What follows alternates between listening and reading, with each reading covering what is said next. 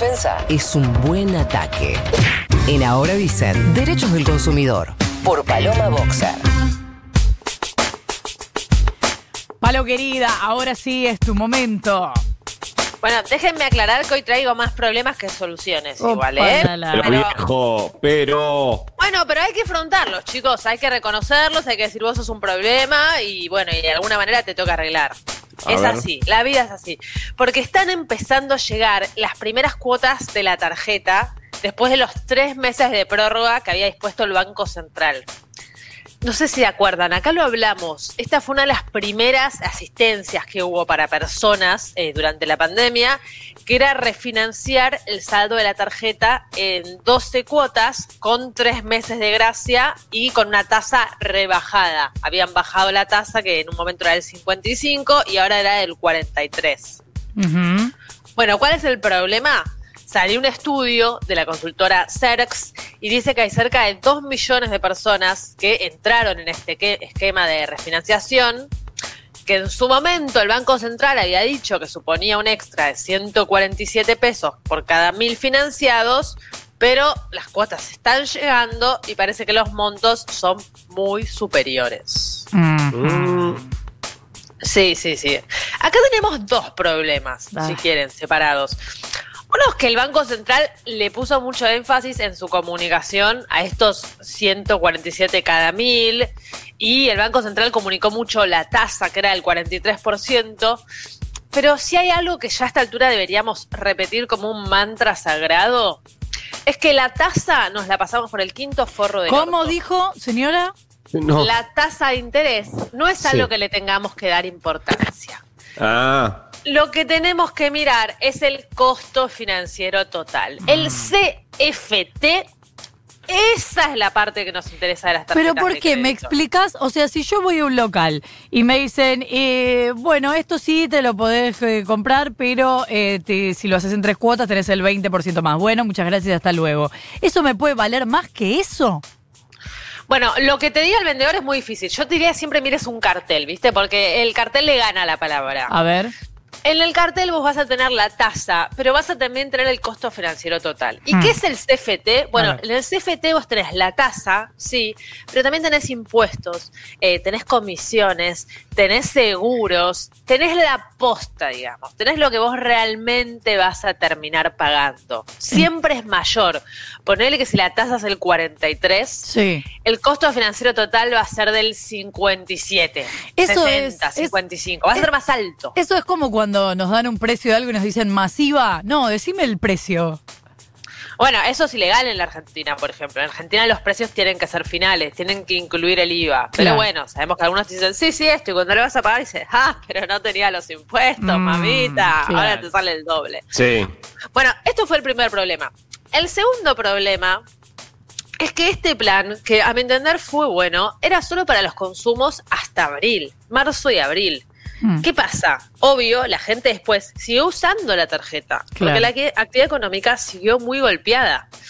Entonces vos tenías esta refinanciación, pero después tuviste vos mayo, junio y julio, donde Mm. usaste muy fuerte la tarjeta y de hecho creció la cantidad de familias que pagaban el mínimo, porque más uso de tarjeta, menos guita disponible, termina eso en pago el mínimo, Mm. y entonces la deuda siguió creciendo mucho. Claro, bomba de tiempo. Claro, entonces ahora te llegan las primeras cuotas de lo que financiaste de marzo y abril, pero también te llega la cuota de julio y también te llega lo que pagaste mínimo de mayo y junio. Entonces abrís el sobre y tenés ganas de ponerte a llorar. Mm. Mal. Otro problema además es que muchos usuarios, esto sí fue mal comunicado por el Estado, eh, cuentan que las cuotas eh, les consumieron todo el cupo de crédito. Viste que la cuota te consume como el crédito disponible. Esto se suponía que no tenía que pasar. Igual, atención, esto chequeen, porque esto puede ser, si el banco pone como excusa las cuotas, ahí denuncia porque no corresponde. Mm. Ahora, si el banco, muchos lo que están haciendo es directamente bajar el límite de las tarjetas a las personas. Si vos venís medio mal con los pagos o si tus ingresos bajaron mucho, los bancos que hicieron, no sé, vos tenías un límite de 30 mil pesos en la tarjeta, quizás te lo bajaron a 20 mil. Mm.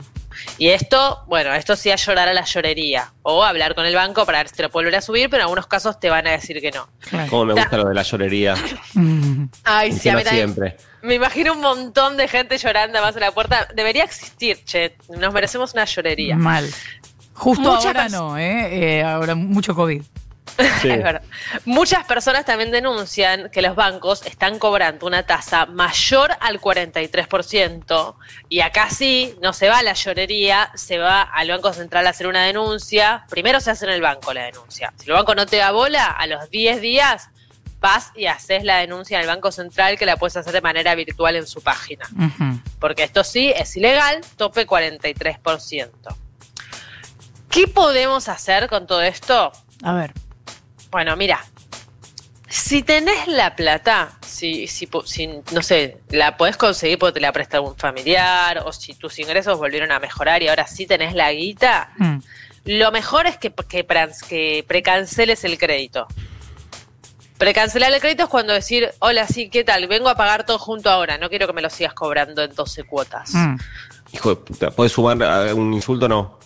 Sí, sí, sí. En, en mi columna es el confer no la escucha. Se puede Sí. insultar de lo que quiera. Listo. Eh, Igual, eh, esos son los momentos, esto sin que nos la queramos agarrar con el call center, pero estos son los momentos donde eh, el empleado del call center, por favor, eh, yo lo estoy tratando bien, señor, sí, pero el banco me está cagando la vida, amigo.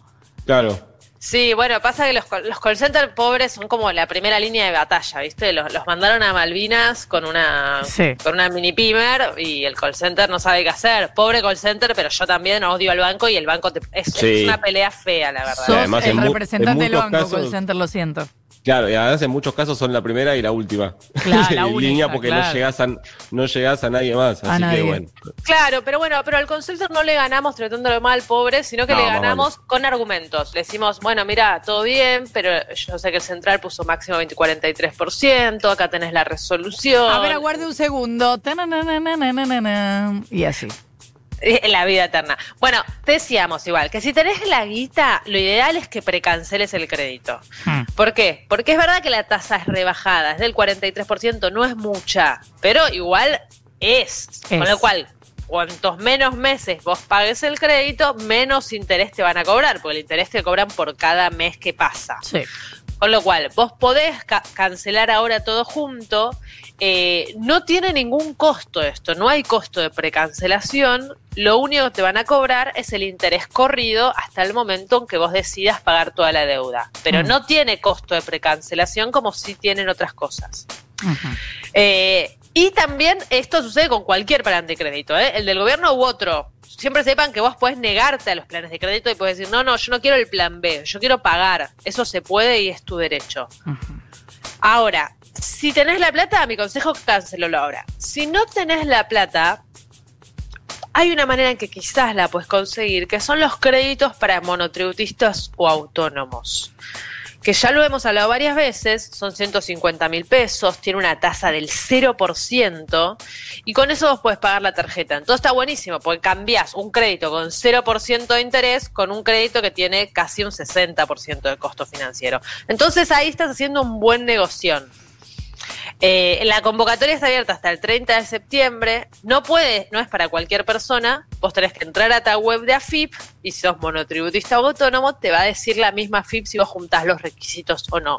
Tenés que haber tenido una caída en la facturación. Bueno, tenés que cumplir ciertas cosas. Pero ni se las digo porque entran a la web de AFIP y AFIP la dice si lo puedes pedir o no lo puedes pedir y ya está. Ajá. Eh, estos créditos tienen un periodo de gracia de seis meses y después 12 cuotas fijas sin interés, con lo cual puede ser una buena opción si tenés la tarjeta de crédito estallada, que saques este préstamo para pagarla. Bien. Ahora, si no tenés, eh, si no puedes acceder a este crédito, bueno, anda pagando a puchitos las cuotas, acordate, siempre lo mejor que podés hacer por tu billetera es pagar completa la tarjeta de crédito. Nunca paguen el mínimo. Y si pagan el mínimo, bueno, ahí sí, coraje corazón, tener una duda que te va a costar, pero yo sé que vas a poder y como flor la vas a terminar pagando. Ay, ¿quién te dice? A lo mejor en pandemia podés laburar sin parar, sin parar, sin parar y te expones y salís a la calle, pero quizás eh, podés pagar toda la tarjeta de crédito. Gracias, Palo. Abrazo, chicos. Son las 8 y 20 de la mañana. De 7 a 9. Ahora dicen. Ahora dicen. En Futuro. De no